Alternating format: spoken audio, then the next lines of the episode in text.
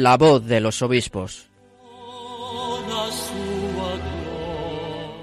Con Cristina Abad.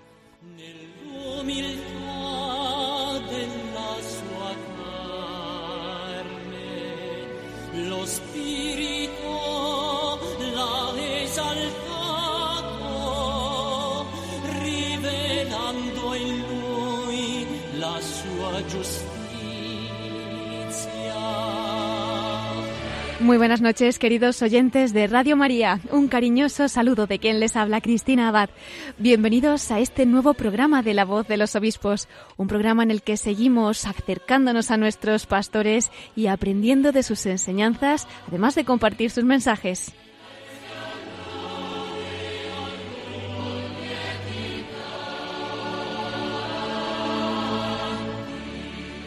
Como les avanzamos el domingo pasado en el programa de hoy, vamos a continuar reflexionando sobre la encíclica del Beato Papa Pablo VI, La Humane Vitae, y esto es, como les decíamos, con ocasión de los 50 años de su publicación que estamos celebrando en la Iglesia. Y lo vamos a hacer de la mano del obispo de Alcalá de Henares, Monseñor Juan Antonio Reich Pla, quien ya nos acompañaba la semana pasada y que amablemente nos ha concedido una entrevista en profundidad sobre este tema, un tema tan necesario para los tiempos en que vivimos. La semana pasada, Monseñor Reich Pla nos hablaba sobre el contexto en el que se fraguó la redacción de esta encíclica, nos comentaba las objeciones que tuvo que afrontar el Papa Pablo VI en su elaboración, nos explicaba el sentido de la humane vitae y a la vez pues nos advertía muy bien sobre el uso de los anticonceptivos y sus consecuencias, entre otras cosas. Bien, pues todavía nos comentará el obispo de Alcalá de Henares otros detalles de este documento en esa segunda parte de la entrevista que vamos a escuchar hoy. Pero bueno, no nos vamos a adelantar porque enseguida podremos escucharla a él. Continuaremos con más noticias de nuestros obispos en nuestra sección de Episcoflases con Miquel Bordas y concluiremos nuestro programa con el testimonio de Monseñor Juan Antonio Reichpla, obispo de Alcalá de Henares, desde el corazón de María. Pedimos a nuestra Madre, a la Reina de Radio María, que nos acompañe y de la mano de la Virgen comenzamos La voz de los obispos.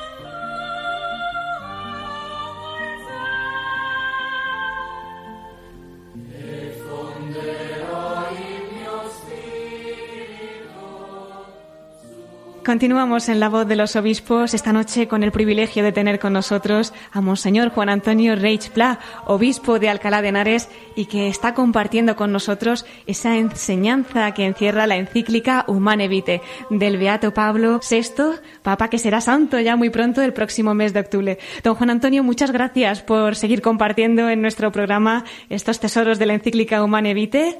Y bueno, pues como comentábamos, queremos profundizar eh, un poquito más en lo que nos estaba comentando anteriormente, ¿no?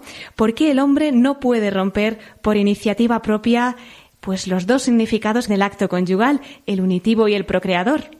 Entramos en el núcleo mismo de lo que es la encíclica de Pablo VI Humane Vitae.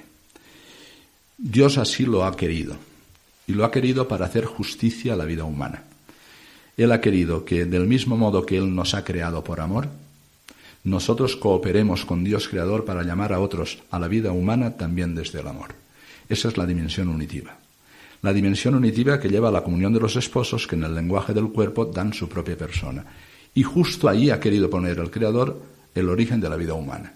De tal manera que lo que se está definiendo con la encíclica la inseparabilidad de las dos dimensiones unitiva y procreativa es un estilo y un modo de ser persona humana.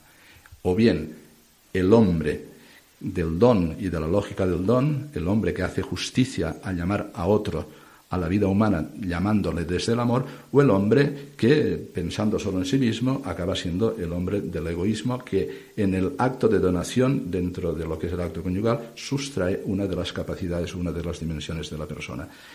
La humana evite encierra dentro de sí misma una visión de Dios, una visión de la historia, una visión del propio hombre. Aquí la dimensión es, diríamos, una dimensión antropológica. ¿Qué tipo de hombre nace de la evite?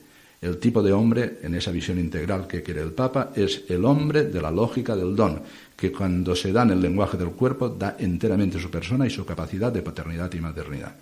¿Por qué va unido la dimensión unitiva a la procreativa? Porque precisamente lo exige la propia donación total. Y total y fiel y exclusiva. Y solo desde ahí podemos hacer justicia al acto de la procreación. Si Dios nos ha creado por amor, el hombre, varón y mujer, crean también, co-crean con Dios, procrean desde el mismo amor. Y esto es lo que él ha previsto en la propia configuración humana y de ahí lo que llamamos biología, ritmos biológicos de la fertilidad de la mujer. ¿Dónde? La biología es mucho más que biología porque es gramática de Dios, de quien procede el modelo de paternidad. En el fondo, la paternidad de la maternidad, ¿de dónde nace? Pues lo dice también Pablo VI en la encíclica. El modelo de paternidad es Dios mismo que es eh, quien por amor ha creado y por tanto desde toda la creación engendra a su Hijo y desde el momento de la creación ha querido crearnos por amor. Y esa misma imagen suya de amor la ha querido dejar en el hombre. Separar procreación de unión amorosa sería que al final no hay cooperación entre el hombre y Dios, sino que el hombre se establece en dueño absoluto de las fuentes de la vida y por tanto hace que los actos de unión entre el varón y la mujer dentro del matrimonio sean infecundos. Los las dos dimensiones los dos significados son inseparables, primeramente, porque esto nos asemeja a Dios. Dos, porque esa es su voluntad y así le ha creado el hombre y a la mujer. Tres, porque lo ha establecido en la propia configuración del cuerpo humano que tiende, porque tal como decía la Gaudium et el matrimonio por su propia índole está abocado a la procreación, a la colaboración con Dios. Y por tanto, romper ambos significados es romper la obra de la creación. Ya nos lo decía Pablo VI, ¿verdad, don Juan Antonio? Ya advertía de que el uso generalizado de la anticoncepción pues llevaría a esa infidelidad conyugal, llevaría a la degradación general de, la moralidad, incluso a la disolución de la familia y desgraciadamente lo estamos viendo, ¿verdad? Esto ya ha ocurrido y está ocurriendo. ¿Nos podría explicar un poquito esta relación entre la recta transmisión de la vida y la fidelidad conyugal? Y bueno, ¿qué ocurre, no, cuando esto se transgrede? Aquí conviene destacar, en primer lugar, que lo que el Papa Pablo VI trata en la Humane no es una cuestión que podemos llamar privada entre las personas. Justo la trascendencia del acto conyugal entre los esposos es que en ellos está el origen mismo de la vida humana y por tanto de la sociedad. Entonces, cuando hemos de enmarcar bien esta encíclica, la hemos de enmarcar en su contexto. ¿Cuál es el contexto? No de moral privada, sino de moral social, lo que llamaríamos, lo que llamaríamos doctrina social de la Iglesia. ¿Por qué? Porque en el matrimonio está prevista y posibilitada, cuando Dios bendice con los hijos, la procreación, que es el origen mismo de la sociedad. Y por tanto, eso tiene una dimensión social, no es un acto privado solo de las personas, sino que Dios os ha querido los esposos cooperadores para poner el nacimiento mismo de la sociedad y poner ahí, diríamos, las bases de lo que después se desarrolla como, diríamos, el nosotros social o la vida entre nosotros como sociedad. De no vivir así la relación conyugal, pues ya hemos dicho antes que se derivan consecuencias que son verdaderamente funestas. Ponemos un arma, dice el Papa, primero, en primer lugar, ponemos un arma para los jóvenes que son débiles a la hora de vivir su propia realidad de autodominio, ponemos un arma de en ellos que les puede llevar a hacer uso de la sexualidad de una manera mm, banal, como hemos visto que sucede y cada vez diríamos esto, los ojos son más claros después de 50 años. También la infidelidad conyugal va relacionado con el uso, del uso de la anticoncepción y también la desdignificación de la mujer que pasa a ser un objeto que puede ser usada por el varón. Y en esto yo creo que las mujeres deben de ser muy conscientes, no solo de la gran dignidad que tienen, no solo del respeto que merecen, sino saber que va unido en el matrimonio la vocación a lo que es tan genuino y específico de la mujer como es el don de la maternidad unido al, del varón en la paternidad. Todo esto es lo que ocurre cuando se transgrede la norma que el Papa ha previsto en la Humane Vitae. Pero es más, es que se ha puesto una, en, manos de, de, las autoridades públicas, como dice en el número 17, toda un arma para que colectivamente puedan regular a los pueblos en el número de nacimientos, como ha pasado en China, como intentan que pase en África y como ha conducido aquí en Europa a un desierto demográfico que ahora mismo el gran problema que tiene toda Europa es el envejecimiento de la población. No hacer caso a la norma moral de lo Benevite no solo no es que hayamos visto el éxito de lo que significa la revolución sexual o el éxito de la riqueza porque seamos menos en el planeta y tengamos para todo. No, lo que está poniendo ahora mismo Europa es una, un callejón sin salida por el invierno demográfico y por toda la avalancha de lo que significa ahora mismo la inmigración o lo que significan las grandes avalanchas de personas que vienen aquí, problemas que no se tienen las armas para poderlos desarrollar justamente. No hacer caso a Humane Vitae es como quitar una piedra del edificio, quitada la cual pues van desmoronándose el propio edificio de la persona, del matrimonio, de la familia y de la sociedad. Nos ha hablado de la dignidad de la mujer. Veo conveniente aclararlo, porque es verdad que los medios de comunicación pues pueden hacer mucho bien con una buena difusión o a veces, pues por culpa nuestra, entre comillas, a veces sin mala voluntad, pues a lo mejor no, no explicamos bien las cosas o las tergiversamos. Me está viniendo a la cabeza ese comentario, ¿no? Que a veces se le ha achacado a usted de que la mujer no debería votar, cuando realmente usted no solamente no quería decir eso, sino todo lo contrario. Eh, todo esto es muy importante para que se vea que, que esto lleva un especial cuidado a un respeto de la mujer, a una dignidad de la mujer y lo que aparentemente para muchos pues podría ser una liberación, anticoncepción, aborto y en fin, tantísimas otras cosas, al final lleva a nuestra destrucción, a la destrucción de la mujer. En fin, lo veo necesario, ¿no? Aclarar eh, porque al final se trata de, del respeto y que, que la mujer sea como la ha pensado Dios. Usted también en esta materia pues creo que nos puede dar una luz. ¿Qué nos puede decir sobre esta libertad, sobre este respeto, sobre esta dignidad de la mujer?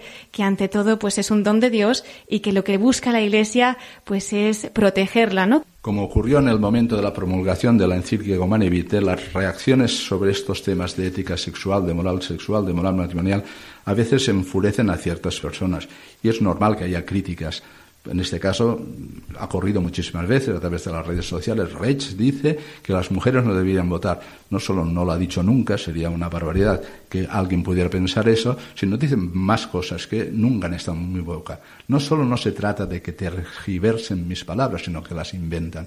En esto, gracias a Dios, hoy se está tomando más conciencia con lo de las noticias falsas o las fake news, que son continuas. Y más cuando uno permanece, diríamos, firme en la doctrina de la Iglesia Católica y no quiere apearse de ella cuando hay tantas críticas respecto a estas cuestiones. La mujer. La mujer, yo siempre digo lo mismo cuando me preguntan sobre ella. Mira, la mujer, en el caso de cualquier persona, en este caso un varón como yo, puede ser mi madre, merece un respeto total. Puede ser mi hermana, pues imagínate. ¿No? Es algo que la providencia ha puesto en nuestra casa y para quererla y con ella construir una comunión de personas en la familia. Puede ser mi novia, por ver la cosa más hermosa que el enamoramiento, el enamoramiento de dos personas que intentan construir con la gracia de Dios una vida conjunta y si Dios les conduce al matrimonio, pues cooperar con la, con la procreación para formar la sociedad. Puede ser, en cualquier caso, una persona que es dignísima porque es, la persona tiene dos vocaciones, ser varón o ser mujer. Lo masculino y lo femenino es, diríamos, algo que ha pensado Dios para la reciprocidad mutua, para el mutuo don y también para poner, en el caso del matrimonio, el origen mismo de la vida humana. Por tanto, yo estoy siempre con lo que nos ha dado como patrimonio, en primer lugar, es decir, la Iglesia Católica, fundamentalmente a través del pontificado del Papa Juan Pablo II, San Juan Pablo II, él dedicó pues, un escrito entero para el tema de la mujer, Mulieris Dignitatem, ¿no? donde habla precisamente de la dignidad de la mujer. Pero además ha hablado del genio femenino. Yo creo que la mujer aporta a la sociedad una riqueza de patrimonio impresionante, porque Dios la ha pensado para acoger el don de la vida, la ha pensado a la vez para llenar de ternura y de cariño el mundo, la mm, dado, le ha dado intuición más allá de lo que es la propia intuición del varón, para mm, ser amante de la paz, para construir una sociedad donde nos respetemos los unos a los otros. Todo eso es riqueza de patrimonio. Cuando se quiere anular la diferencia varón-mujer, se está haciendo una injusticia porque es riqueza de patrimonio. Cuando hablamos de la diferencia sexual, estamos diciendo que Dios ha pensado al hombre, varón, mujer, precisamente por la riqueza, lo que supone después la diferencia para llevar al otro lo propio y recibirlo del otro y crear una sola carne en el matrimonio, lo que es, diremos, riqueza de patrimonio. Nunca la diferencia sexuada varón-mujer equivale a desigualdad. Esta es la trampa de tantos políticos que están continuamente pensando que diferencia es desigualdad. No es, no es desigualdad, es riqueza de patrimonio. Y en este caso la mujer necesita ser mirada íntegramente como persona, sea con la posibilidad de ser esposa, con la posibilidad de ser madre, con la posibilidad de llevar adelante su propio trabajo, remunerado fuera de casa, haciéndolo compatible con todo lo que son sus responsabilidades y por tanto teníamos allí delante todo un gran programa que hay que desarrollarlo según los principios propios de lo que es la dignidad propia de la persona y la vocación de cada persona, que hay que en este caso respetar sabiendo que hay responsabilidades que solo puede llevar adelante la mujer. En ese sentido me siento yo muy tranquilo siguiendo la doctrina de la Iglesia y aportando siempre la belleza del genio de lo femenino. Muchísimas gracias, don Juan Antonio, por estas aclaraciones. Yo creo que ahora, pues nuestros oyentes, no solamente de España, ¿no? sino de tantas partes del mundo, estarán agradeciendo también esta luz que nos ofrece. Y bueno, aunque esto nos ayuda muchísimo en el conocimiento, también es necesaria la virtud en todo esto, ¿no? Especialmente lo que respecta a este tema, la virtud de la castidad. ¿Cuál es el camino, don Juan Antonio, que han de seguir los esposos para ejercitar estas virtudes? Hoy es el gran tema, es decir, hacer al hombre, varón, mujer, libre o no. Y no hay libertad que no sea consecuencia de la práctica de la virtud. ¿Qué es la virtud? La virtud, diríamos, es una extensión de la propia capacidad humana de hacer el bien. Es como una extensión de la propia realidad interior que hace posible que una persona realice el bien de manera permanente y de manera pronta. Es decir, que uno quiera amar y pueda, y que no le asalte el egoísmo, que no le asalte la codicia, que no le asalte pues la pereza, es decir, la virtud lleva a la persona humana, varón o mujer, a poseerse a sí misma. Y por tanto, en cualquiera de los campos, sea el matrimonial, el profesional, el personal, la virtud endereza la libertad y le da un recorrido y una autopista para poder alcanzar el bien, digo, de manera permanente y de manera pronta. En el caso de la, de la, virtud de la castidad, que es hija de la templanza, ¿qué hace la virtud de la castidad? Que es una virtud que afecta a la persona, es una virtud a la vez social y a la vez política. Lo digo y explico lo que quiere decir. Hemos de distinguir bien lo que es la castidad dentro del matrimonio, que significa que las personas, en este caso el varón y la mujer, se sostienen y se tienen a sí mismas para poder darse. Por tanto, castidad significa integración en el acto libre de los dinamismos, tanto del impulso erótico como de los afectos, para enderezarlos a la donación, que es lo propio del amor significa no abstenerse de la relación sexual, sino justamente darse y darse enteramente. Esto es lo que capacita la virtud de la castidad. En las personas que no se casan y tienen una, vida consagrada, significa la contenencia perfecta y perpetua, porque es una vocación también al amor donde no se conjuga la propia realidad corporal, no se conjuga la propia realidad sexuada, sino que es un amor me he hecho todo para todos, como decía el apóstol, por tanto, el virgen, el célibe, el consagrado, ha hecho de su propia sexualidad un carácter, diríamos, más radical de donación porque universaliza el amor sin conjugar la carne con nadie. Y el soltero, pues lo mismo, el soltero vive en la continencia porque los significados del cuerpo, en este caso de la dimensión sexuada, son precisamente para la donación, en este caso en su dimensión unitiva y procreativa. Sin virtud no se puede vivir. Y hoy esto es importantísimo para el campo educativo. Es decir, continuamente en España se está hablando de valores, valores, valores, una palabra noble, pero los valores pueden muchas veces depender de la propia subjetividad humana. Uno valora lo que quiere. En este caso se engaña muchísimo cuando se dice simplemente educación en valores y no se dicen qué valores y si perfeccionan o no el bien de la persona. Es mejor hablar de bienes de la persona de bienes de la sociedad y hablar de la virtud que hace posible alcanzar esos bienes. Es cuando hablamos de, de, bienes de la persona en cuanto persona, es lo que llamamos los bienes morales. Y por tanto, la virtud es lo que hace posible alcanzar esos bienes que logran la perfección de la persona, la perfección del matrimonio o la perfección de la sociedad. Claro, lo que pasa, don Juan Antonio, es que es verdad que, que en la sociedad en la que estamos, pues a veces es difícil, ¿no? Porque no ayuda mucho a crear este ambiente en el que resplandezcan pues estas verdades de, tanta belleza, ¿no? Que nos enseña la, la Humane Vitae. Bueno, me estoy refiriendo pues a la extensión de la pornografía, eh, la limitación de la natalidad, aborto, esa mentalidad materialista, hedonista, en fin. ¿Qué podemos hacer las familias católicas para resistir, entre comillas, a esta cultura que en tantos casos, en vez de ser debida, parece que es como un culto a la muerte? En primer lugar, yo entiendo que los muchachos tienen que ser educados en lo que decimos la, vocación al amor. Esto hay que tomarlo con tiempo, ¿no? Los niños tienen que ser educados, no precisamente lo que se percibe hoy en la educación sexual en el ámbito escolar con las leyes que han promovido para la educación de los niños, sino deben de ser educados en la vocación al amor.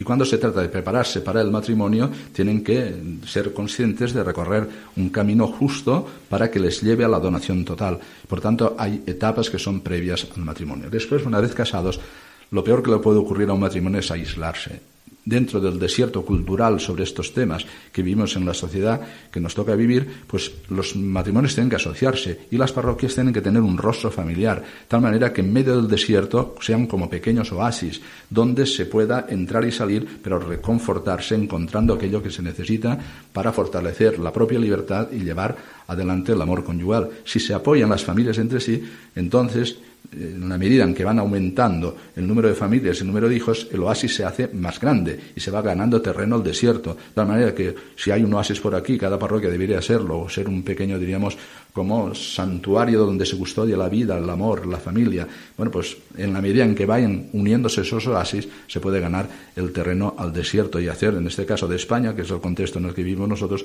una sociedad verdaderamente abierta a la vida.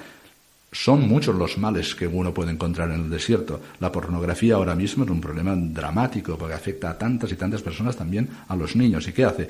Pues hace cosificar a la persona en su cuerpo, sea el varón o sea la mujer, es decir, despertar todo un atractivo diríamos, virtual, donde se pierde la realidad de la carne, y esto es, diríamos, lo propio de nuestra cultura, donde al final todo es virtual y la realidad corporal queda desmerecida. Cuando el cuerpo es bueno, la, sexualidad es buena, es don de Dios, y por tanto, perder la dimensión carnal es perder, diríamos, lo que es necesario como dimensión en la propia persona. Hemos dicho que la persona es cuerpo-espíritu.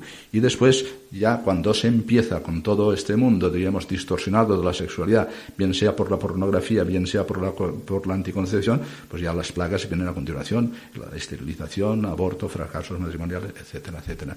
Por tanto, hemos de agradecer una vez más yo creo que ahora tenemos más luz al Papa Pablo VI que nos pusiera delante todo este panorama cuando él dice, si no se hiciera caso a la doctrina de la Iglesia en lo que estamos diciendo, derivarían estos males. Están en el número 17 de la encíclica Humanevite, se pueden leer. Y es más, no se hubiera alcanzado lo que después desarrolló, el Papa San Juan Pablo II con la teología del cuerpo, lo que llamamos nosotros esa realidad, diríamos, en que la persona se ve integralmente en la, unidad cuerpo-espíritu, desarrollando ese amor de donación. Ya estaba implícito en la humana evite. Es profética también en lo que después el Papa desarrolló como teología del cuerpo. Pues como dice aquí, se cumple esta profecía, don Juan Antonio, y ya para ir recogiendo un poquito este abanico de, tantas cosas que nos ofrece la Humane vamos a, lanzar también pues una inyección de esperanza a todos los que nos estén escuchando. ¿Qué frutos aporta esta encíclica a la moral sexual y de la vida? La encíclica Humane Vitae hemos dicho que la hemos de analizar en el contexto de la doctrina social de la Iglesia. Esta es una verdad que ha hecho posible, diríamos, que transcurrido ya los 50 años, entendamos que aquí estaba incluida en esta encíclica la verdad del hombre, la verdad del amor conyugal, la verdad de la paternidad responsable y, por tanto, salvaguardar lo que es el bien de la sociedad. A las personas hay que animarles a que conozcan bien no solo esta realidad de la humanivite, gracias a Dios se ha profundizado su dimensión antropológica, incluso teológica, en todo el pontificado de San Juan Pablo II y Benedicto XVI, analizando bien lo que es el amor conyugal y lo que es lo que hemos dicho, la teología del cuerpo en las catequesis sobre el amor humano. Aquí diríamos hay una riqueza y un patrimonio que solo lo tiene la Iglesia Católica. Ni siquiera las confesiones evangélicas han podido resistir al embate de una cultura cada vez más secularizada y que banaliza la sexualidad humana creo que está por descubrir todo este, diríamos, caudal o este manantial de belleza de la sexualidad humana que supone todo lo que el Papa hizo a lo largo de los miércoles, tantos miércoles en las catequesis sobre el amor humano. No hay patrimonio espiritual y a la vez que haga justicia a la persona humana más rico que las enseñanzas de San Juan Pablo II. El Instituto Juan Pablo II que él creó precisamente custodia estas verdades y creo que es una esperanza también para, España, dentro de tantas realidades matrimoniales que se han acercado a él, para que, conociendo bien lo que es lo que Dios ha previsto para el hombre, no dejemos de soñar en que es posible, por la gracia de Dios, alcanzar la perfección de la persona, la perfección del amor conyugal, del matrimonio y de la familia. Y lo que nos estamos jugando entonces es el bien de la sociedad. Son muchos los bienes que salvaguarda la humana evite y que salvaguardan todos los escritos, tanto de San Juan Pablo II como de Benito XVI. Podemos decir, por tanto, que esta encíclica es una fuente de sabiduría y, ¿por qué no? Pues también de sanación, de liberación para todos nosotros. Quizá alguien ahora mismo pues esté también sufriendo por heridas, en fin, pues desórdenes. Y, don Juan Antonio, quizá podríamos aprovechar en ciertos medios también, pues se ha tergiversado algunos comentarios respecto a la homosexualidad que han puesto en boca de usted. Si le parece también hacerle unas aclaraciones y, y poner en manos de Dios, ¿no? También, pues todas las almas que ahora mismo nos puedan estar escuchando para que el Espíritu Santo, pues, a través de sus palabras, ilumine los corazones. La mejor respuesta a este panorama cultural que se ha creado en torno a estas cuestiones es la teología del cuerpo del Papa San Juan Pablo II. Claro que son muchas las críticas cuando uno continuamente está hablando de estos temas, pero es que en ella estamos jugándonos la verdad de lo que es el hombre, varón y mujer. Estamos jugándonos lo que significa la diferencia sexuada como riqueza y patrimonio espiritual lo que significa la bondad del matrimonio y el bien social de la familia. Claro que muchas veces no solo tergiversan lo que yo digo respecto a las personas que tienen inclinación a su mismo sexo, sino no solo tergiversan, sino que crean verdades o afirmaciones que en ningún momento son propias ni de ninguna persona humana, menos de un obispo. Las personas siempre merecen respeto y es lo primero que hay que decir esté equivocado o no esté equivocado, toda persona merece respeto. Es lo que ha hecho Dios con nosotros y por tanto el obispo tiene un corazón que tiene que ser un corazón de padre para cualquier persona, esté en la situación en que se esté. Es decir, porque es un hijo de Dios y por tanto es un hermano nuestro y hay que abrazarlo y hay que quererlo. Otras cosas es que quererlo significa no decirle la verdad de lo que entiende que es un bien, la Iglesia Católica es lo que he intentado explicar mil veces.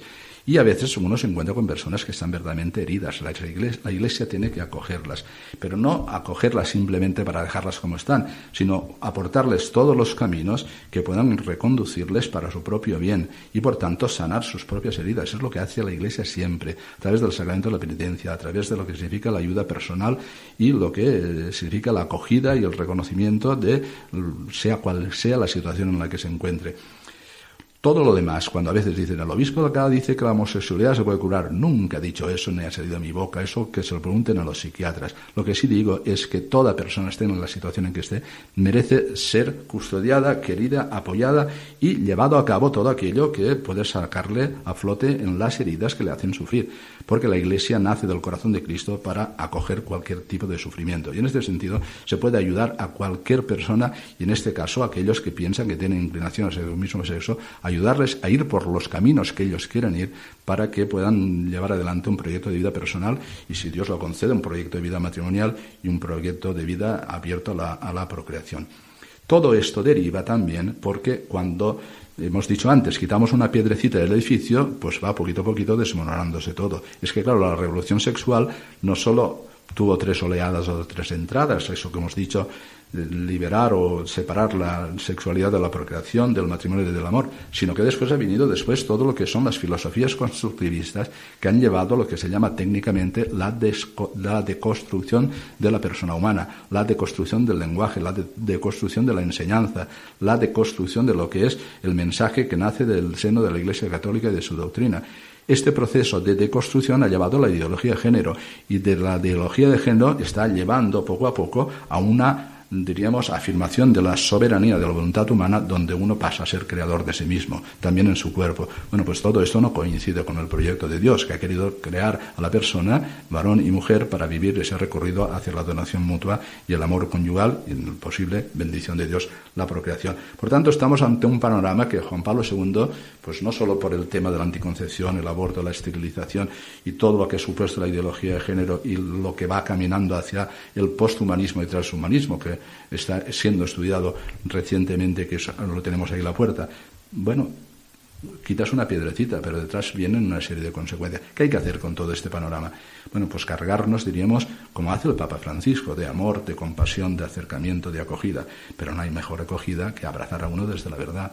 Y la verdad no nos pertenece, la hemos recibido de Dios y por tanto la hemos de comunicar. Y el mejor servicio que puede hacer la Iglesia es mantener la verdad que ha recibido del Señor como bien de la persona, acogiendo siempre a la persona como es y acogiendo al pecador como es y después anunciándole la buena noticia de que todo tiene remedio, porque para el Señor nada es imposible y Él perdona todos los pecados y su gracia rehace al hombre. Pues con esa confianza en la misericordia de Dios y poniendo todo bajo el manto de la Virgen, vamos a ir concluyendo ya esta entrevista, don Juan Antonio. Pero bueno, eh, tenemos solamente ya unos días. El mes que viene canonizan al Papa Pablo VI y pues quería pedirle también unas palabras, ¿no? ¿Qué cree que va a suponer este acontecimiento para la Iglesia? La figura de Pablo VI fue muy controvertida. Ya no escribió ninguna encíclica más y pasó un verdadero calvario con Manevite. Tal manera que nos hizo, diríamos, el mejor servicio que puede hacer un papa, es, lo que Jesús confió a Pedro, tú confirman la fe a tus hermanos, es lo que hizo Pablo VI. Y además eh, su testimonio de ver tanto rechazo, falta de consenso en la sociedad, en la misma iglesia por parte de conferencias episcopales. Bueno, pues ahora tenemos la alegría de ver que todo aquel calvario ha concluido en la canonización de Pablo VI no solo nos regaló el credo del pueblo de Dios, no solo nos regaló la Humane Vitae, no solo nos regaló la Popularum Progressio, no solo nos regaló la Ecclesiam Suam, tanto, es decir, ahora, justo por el sufrimiento, la luz de la santidad, por el camino de la cruz, el camino de la resurrección, por el camino del sufrimiento unido a la gracia, la restauración del hombre. Es el camino siempre de la Iglesia. Hoy que estamos ya cerca de la canonización en el mes de octubre del Papa Pablo VI, decimos, veis, detrás de todo aquello que nadie quiso hacer caso, había una lucecita que venía a alumbrar todas las sombras y todas las tinieblas de una cultura que dejaba de estar enraizada en Dios. Y ahora la vemos florecer en la santidad. Bueno, la santidad y canonización de Pablo VI viene a ratificar la importancia de la humanidad, a la cual yo siempre, desde mi experiencia sacerdotal y episcopal, he pensado que la hemos de abrazar no simplemente soportar, no menos todavía mirarla con indiferencia o oponernos a ella. No, ahí había una perla preciosa, un tesoro escondido, que es la fe de la Iglesia, que es la moral de la Iglesia, siguiendo la tradición, y que ahora poco a poco la hemos visto desarrollar a lo largo de estos días. La, canonización de Pablo VI es la mejor sanción y el refrendo de que estaba en la verdad y la Iglesia supo en esos momentos ponerse en la cruz para llegar después a esta luz de la santidad. me estoy acordando, don Juan Antonio, de una frase que me decía usted hace unos años. Decía, de derrota en derrota hasta la victoria final. Bueno, pues esto se va a cumplir también en Pablo VI, ¿verdad? Y, bueno, pues pedimos a nuestros oyentes que también recen para esta ocasión y que sea una fuente de gracias para toda la Iglesia. Quería también, don Juan Antonio, pedirle un mensajito especial para nuestros oyentes, trabajadores de Radio María, voluntarios que ahora mismo nos puedan estar escuchando para que podamos continuar esta obra de la Virgen y llegando a las almas que ella vaya poniendo en el camino. Bueno, pues agradeceros el trabajo que realizáis y saber que la respuesta en estos momentos difíciles, en el contexto social, cultural en el que vivimos, difíciles también para la Iglesia, la única respuesta adecuada es la luz de los santos. Recibimos en la canonización de Pablo VI, se suma la pléyade de santos, a todos los santos españoles y a vosotros los que os deseo es justo que caminéis desde la virtud rumbo hacia la santidad. España necesita santos. Pues con esa llamada a la santidad vamos a concluir esta primera sección de nuestro programa. Querido don Juan Antonio, muchísimas gracias por haber compartido con nosotros en estos dos programas esas enseñanzas que recoge la encíclica del Beato Pablo VI, la Humane Vitae.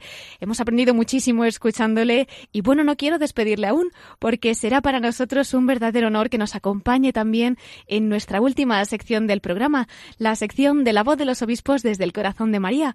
Así que en unos minutos volvemos con usted. Muchísimas gracias. Monseñor Juan Antonio Reich Pla, obispo de Alcalá de Henares. Here we are, we found the day like we'd always prayed. What I see the future bring to you and me one day. Hold on to this day keep inside your heart such faith that we'll walk along the path God made. And our Father's spoken, and this life we've chosen will help us follow your plan. I can't profess that I understand it, but I see me holding your hand. Heaven made your hand to complement my hand, like heaven made my heart to complement your heart. Heaven gave you love to complement my love. So one day we will love the way that God intended for us. Make these hearts entwine with yours. Jesus, lead the way. What we've seen, all that we've learned, built up to this day. Estás escuchando La voz de los obispos con Cristina Abad, Radio María.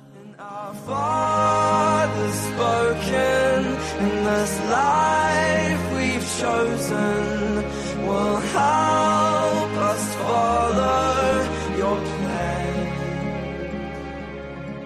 Y mientras escuchamos esta canción de Matthew Mole, cantante sudafricano y titulada The Wedding Song, nos vamos haciendo eco de algunos de sus versos que nos ayudan a meditar un poquito en la belleza de la vocación matrimonial. Nos dice, caminaremos por el sendero que Dios hizo y esta vida que hemos escogido nos ayudará a seguir tu plan. El cielo creó tu mano para complementar mi mano, como el cielo creó mi corazón para complementar tu corazón. El cielo te dio amor para complementar mi amor. Así que algún día amaremos de la manera que Dios quiso para nosotros. Haz que estos corazones se entrelacen con el tuyo. Jesús, guía nuestro camino. Bueno, pues sobre la santidad matrimonial y familiar nos ha hablado precisamente el obispo de Alcalá de Henares, Monseñor Juan Antonio Reichpla, como hemos podido escuchar en esa entrevista que nos ha concedido sobre la Humane Vitae y que hemos escuchado hace unos minutos también pues en el programa de la semana pasada. Así que si alguno de ustedes está interesado en acceder a esta entrevista, le recordamos como siempre que en el podcast de nuestra página web están todos nuestros programas. Solo tienen que entrar en radiomaria.es y buscar la voz de los obispos en el apartado de podcast. Y ahora vamos a continuar con más noticias de nuestros obispos porque Miquel Bordas ya está preparado, así que damos paso a los episcoflases.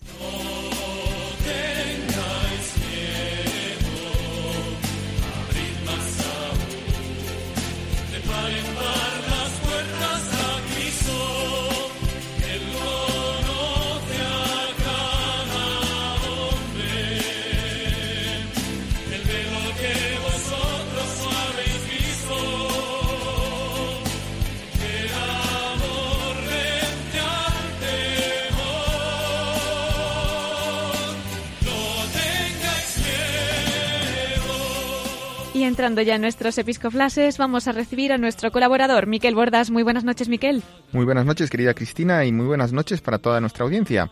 ¿Con qué vamos a comenzar hoy? Cuéntanos.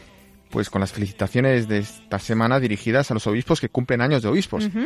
En primer lugar, eh, este domingo, día 9 de septiembre, se cumplen ya los seis años de ordenación episcopal del obispo auxiliar de Pamplona y Tudela. Monseñor Juan Antonio Aznárez. ¡Qué alegría! Así es, y al día siguiente, lunes 10 de septiembre, eh, se cumplen también los 12 años de un habitual de esta casa, Monseñor José Ignacio Munilla, obispo de San Sebastián. Hombre, claro que sí. Además fue aquella eh, mi primera eh, experiencia de una consagración episcopal, me acuerdo en Palencia, de hace ya, pues eso, 12 años. Ah, estuviste presente y todo. sí, la, verdad es que la, la, única vez que está una ordenación episcopal, pero sí me acuerdo mucha gente y también pues las palabras del Monseñor Munía recién ordenado diciendo pues que se quería guiar en su ministerio por dos lemas o por dos ideas fuerza, la verdad y la caridad. Pues bien, felicidades para Monseñor Munía y seguimos porque al día siguiente, 11 de septiembre, martes, eh, se cumplen ya los 30 años de ordenación episcopal del arzobispo emérito de Zaragoza, Monseñor Manuel Ureña que también, entre otros lugares, pues estuvo de obispo en tus tierras murcianas, ¿verdad? Así es, en la diócesis de Cartagena, ¿verdad? Exacto. Y ya saltamos unos días y nos vamos al viernes 14 de septiembre, que además es la fiesta de la exaltación de la Santa Cruz, porque se cumplen los 15 años también de ordenación episcopal del obispo de Vic, Monseñor Román Casanova, procedente de las tierras del Ebro, ¿verdad? De la diócesis de, él es del clero diocesano de Tortosa, de la diócesis de Tortosa. Y finalmente el sábado 15 de septiembre se cumplen ya los cinco años de la consagración episcopal del obispo auxiliar de Toledo, Monseñor Ángel Fernández Collado. Pues qué alegría, vamos a enviarles a todos con nuestro cariñoso saludo, por supuesto, la felicitación de Radio María y nuestra oración a la que seguro que se suman todos nuestros oyentes. Así es, Cristina, pues rezamos por todos ellos. Pues seguimos con pocos episcoflashes. Realmente esta semana, pues ha sido noticia que el Santo Padre Francisco recibió el, 3 de septiembre, pasado lunes, en audiencia al cardenal emérito de Barcelona, eh, Monseñor Luis Martínez Sistac. Entre otras cosas, pues el arzobispo de Barcelona, eh, tal como ha comunicado el arzobispo de Barcelona, Monseñor Martínez Sistac expresó al Papa en esta audiencia su cercanía y su adhesión afectuosa a la labor que realiza el Santo Padre como obispo de Roma y sucesor de San Pedro en su servicio a la Iglesia y al mundo, en el proceso de reforma señalado en su documento programático, la exhortación Evangelium Gaudium, y en defender la tolerancia cero en los delitos de pedofilia. El cardenal de Barcelona, mérito, ha entregado al Papa también, eh, y este sería el motivo más inmediato de esta audiencia, el libro de las conferencias del Congreso Internacional Laudato Si y de grandes ciudades que fue organizado por la Fundación Antonio Gaudí para las grandes ciudades en Río de Janeiro en el mes de julio del año pasado, 2017, dedicado al agua potable, a la calidad del aire y al aumento creciente de los residuos. Y a ese congreso, pues recordemos que el Papa también había dedicado un interesante mensaje. Y bien, Cristina, pues dejo aquí este capítulo de Pisco Flashes para pasar a la carta semanal de esta semana. Vamos a irnos al sur de España, Andalucía, concretamente a la diócesis de Cádiz y Ceuta, donde su obispo, don Rafael Zornoza, nos va a hablar de lo que ha sido el verano en la diócesis, en las distintas iniciativas y también los retos que plantea este curso desde el punto de vista de, sobre todo eclesial, pero también ante, por ejemplo, los inmigrantes, estas avalanchas de refugiados e inmigrantes que llegan a las costas de su diócesis. Pues eso urge la caridad cristiana. Todo ello en el marco también pues de la Iglesia Universal y el señor obispo de Cádiz y Ceuta lo que plantea también es cómo vivirlo, eh, esa realidad diocesana con todos estos problemas y ese curso que viene, pues cómo afrontarlo y de dónde cobrar las fuerzas para eh, realmente vivirlo como Dios manda. Pues nos va a venir muy bien para estos días escucharlo. Monseñor Rafael Zornoza, obispo de Cádiz y Ceuta. Queridos amigos, ante nosotros el mes de septiembre con la novedad de los trabajos, nuevos o antiguos, los cursos a punto de comenzar y la recogida de los equipajes de las vacaciones. Así es, me alegro si habéis podido descansar.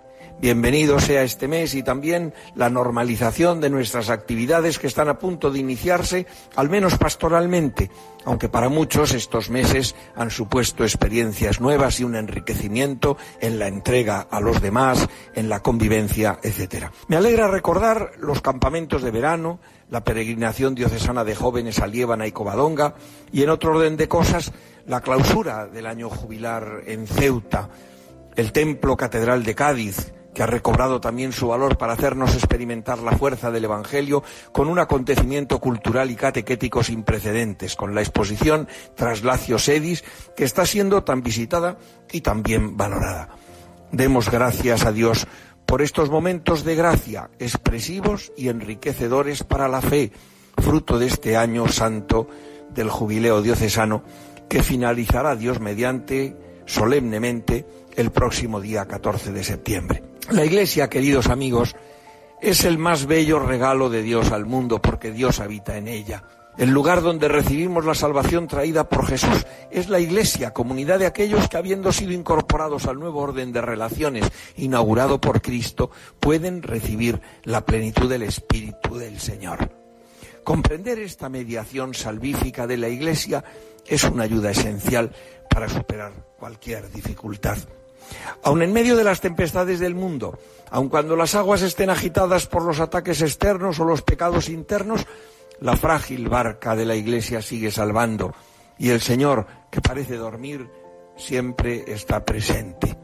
Lo que la salva no es el coraje ni la calidad de sus hombres, sino la presencia de Jesús siempre a nuestro lado para superar los peligros si nos aferramos a su mano a través de la fe que nos permite caminar también en la oscuridad en medio de las dificultades.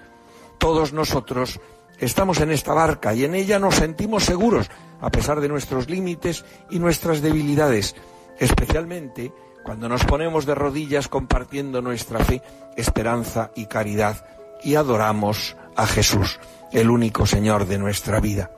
No es Cristo quien tiene necesidad de la nave, sino la nave la que necesita a Cristo, porque sin el piloto celestial, la nave de la Iglesia no puede llegar al puerto celestial.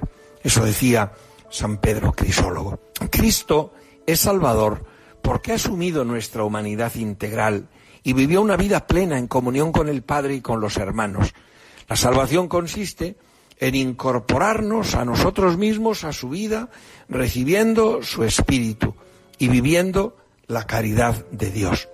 Aunque estamos habituados en nuestra diócesis a la emigración y los emigrantes, que son un reto permanente para nuestra caridad cristiana, la tragedia humanitaria que se ha presentado en los últimos meses ha desbordado toda previsión. Está siendo maravilloso comprobar, ante este drama desproporcionado a nuestras fuerzas, la respuesta dada por la Iglesia diocesana, que a través de innumerables voluntarios de Cáritas y de la Delegación de Migraciones por su cuenta, o como equipos parroquiales que se han volcado asistiendo a los migrantes recién llegados, colaborando abnegada y eficazmente con las administraciones públicas y las fuerzas de seguridad. Muchas gracias por esta colaboración. Ha sido una entrega espontánea que ha puesto de manifiesto la misericordia de Dios en todas estas personas, más allá de las respuestas políticas nacionales o internacionales que han de darse, encontramos una llamada a la solidaridad que busca el bien de cada persona respetando su dignidad. Amigos, es hora de pensar ya en las catequesis, nuestra colaboración con Cáritas, las actividades de evangelización, etcétera. Pues en marcha. Al comienzo de esta etapa no dejemos de invocar a María, que es madre de la Iglesia, los discípulos de Cristo, que si queremos crecer y llenarnos del amor de Dios hemos de fundamentar nuestra vida en tres realidades, la cruz, la Eucaristía y la Virgen.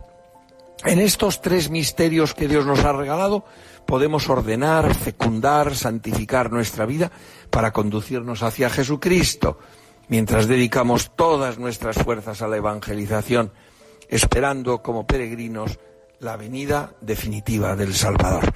Entonces participaremos plenamente en la gloria de Jesús resucitado que llevará a plenitud nuestra relación con Dios, con los hermanos y con toda la creación. Muchas gracias, queridos amigos. Siempre rezo por vosotros. Orad también por la Iglesia y por mí. Muchas gracias. Pues este era el mensaje que nos ha dejado Monseñor Rafael Zornoza, el obispo de Cádiz y Ceuta. Y bueno, pues además de este repaso que nos ha hecho, ¿verdad, Miquel? Nos da esas tres claves para vivir la santidad que yo creo que, que podemos ahora mismo recordar, ¿no? La cruz, la Eucaristía y la Virgen.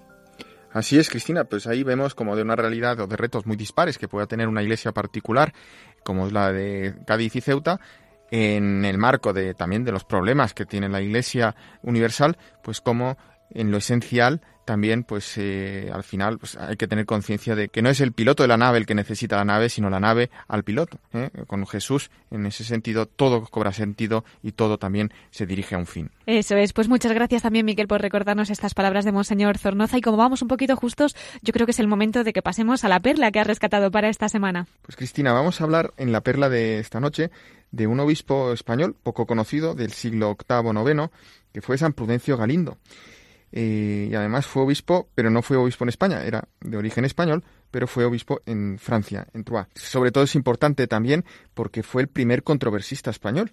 Se dice que era natural de Aragón, de la zona de los Pirineos, y debido a la invasión musulmana eh, buscó fortuna al otro lado de los Pirineos, en el reino de los francos, al amparo de la corte de los carolingios.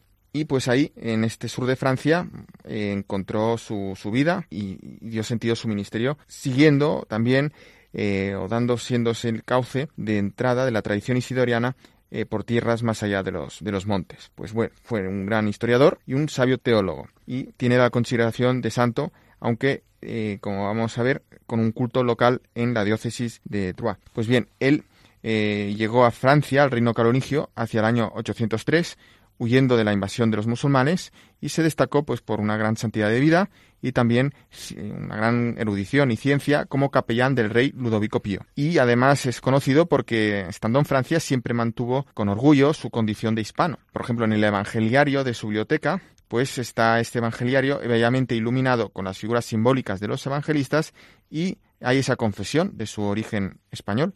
Dice, yo Prudencio, eh, soy quien mandó hacer esta obra yo que nací en Esperia y llevo la sangre de los celtíberos.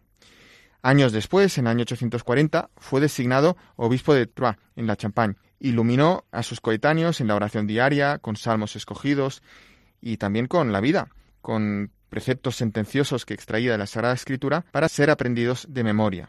Eh, también pudo reunir ejemplares que encerraban gran parte del saber teológico del tiempo. Pensemos que eran años que todavía pues, se vivía ese legado clásico de Grecia, Roma, pero que había habido una gran quiebra, se había caído el imperio, eh, habían entrado los bárbaros, por otro lado los musulmanes invadiendo Europa, pues había una gran crisis de cultura y en ciertos reductos, en los monasterios o también en este caso pues eh, alrededor de las catedrales se mantenía esa cultura clásica eh, y no solo se mantenía sino que había ese esfuerzo por eh, divulgarla y por desarrollarla.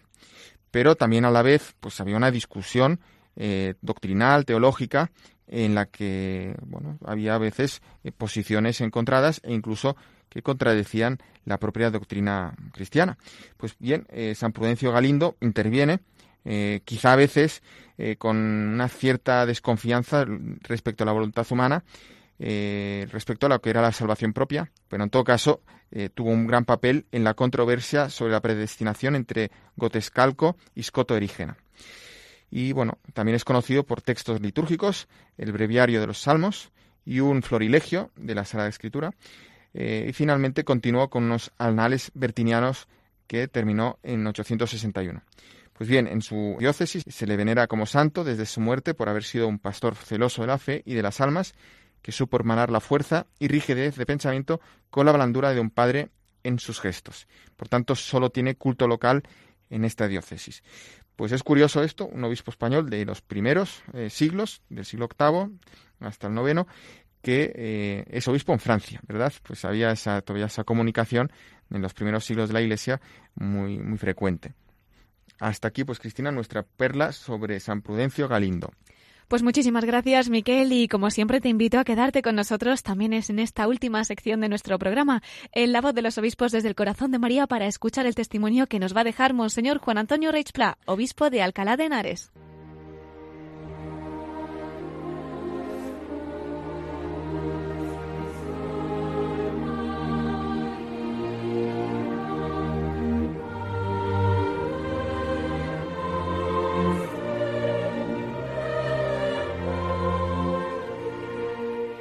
Y entrando ya en nuestra última sección del programa dedicada a escuchar a nuestros obispos desde el corazón de María, tenemos la alegría de contar con el testimonio de nuestro obispo entrevistado en estos dos programas, el obispo de Alcalá de Henares, Monseñor Juan Antonio Reichpla.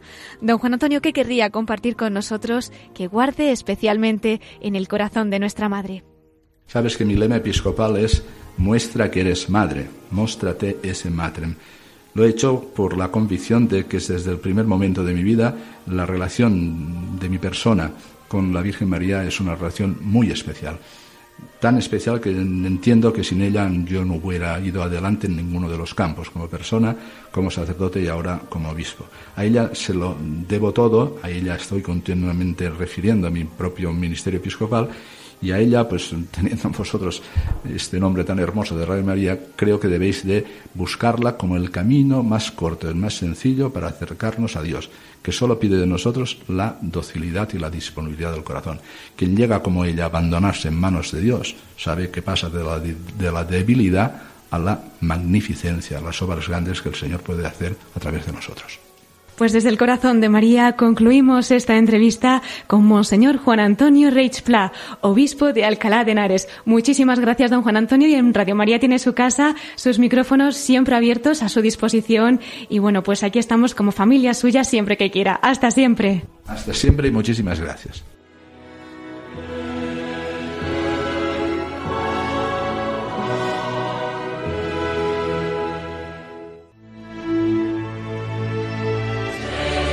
Y como siempre el tiempo pasa volando, así que tenemos que despedirnos. Le recordamos una vez más nuestro correo electrónico para todos los oyentes que nos quieran escribir. Pueden contactar con nosotros escribiendo a la voz de los obispos arroba radiomaria.es. Si prefieren hacerlo por correo postal, también nos llegan sus cartas a Paseo de Lanceros, número 2, planta primera, 28024, Madrid. Agradecemos de todo corazón a Monseñor Juan Antonio Reichpla, obispo de Alcalá de Henares, la entrevista que nos ha concedido sobre la encíclica Humane Vitae y esa invitación que nos ha hecho a ser santos, a ser santos especialmente guiados por la Virgen María, como nos decía en esta última parte. Gracias también a Miquel Bordas por acompañarnos esta noche y, como no, muchísimas gracias a todos ustedes. Hasta el próximo domingo en La Voz de los Obispos, a la misma hora, a las nueve de la noche, a las ocho en Canarias. Se despide Cristina Abad. Que Dios los bendiga y que la Virgen los acompañe siempre.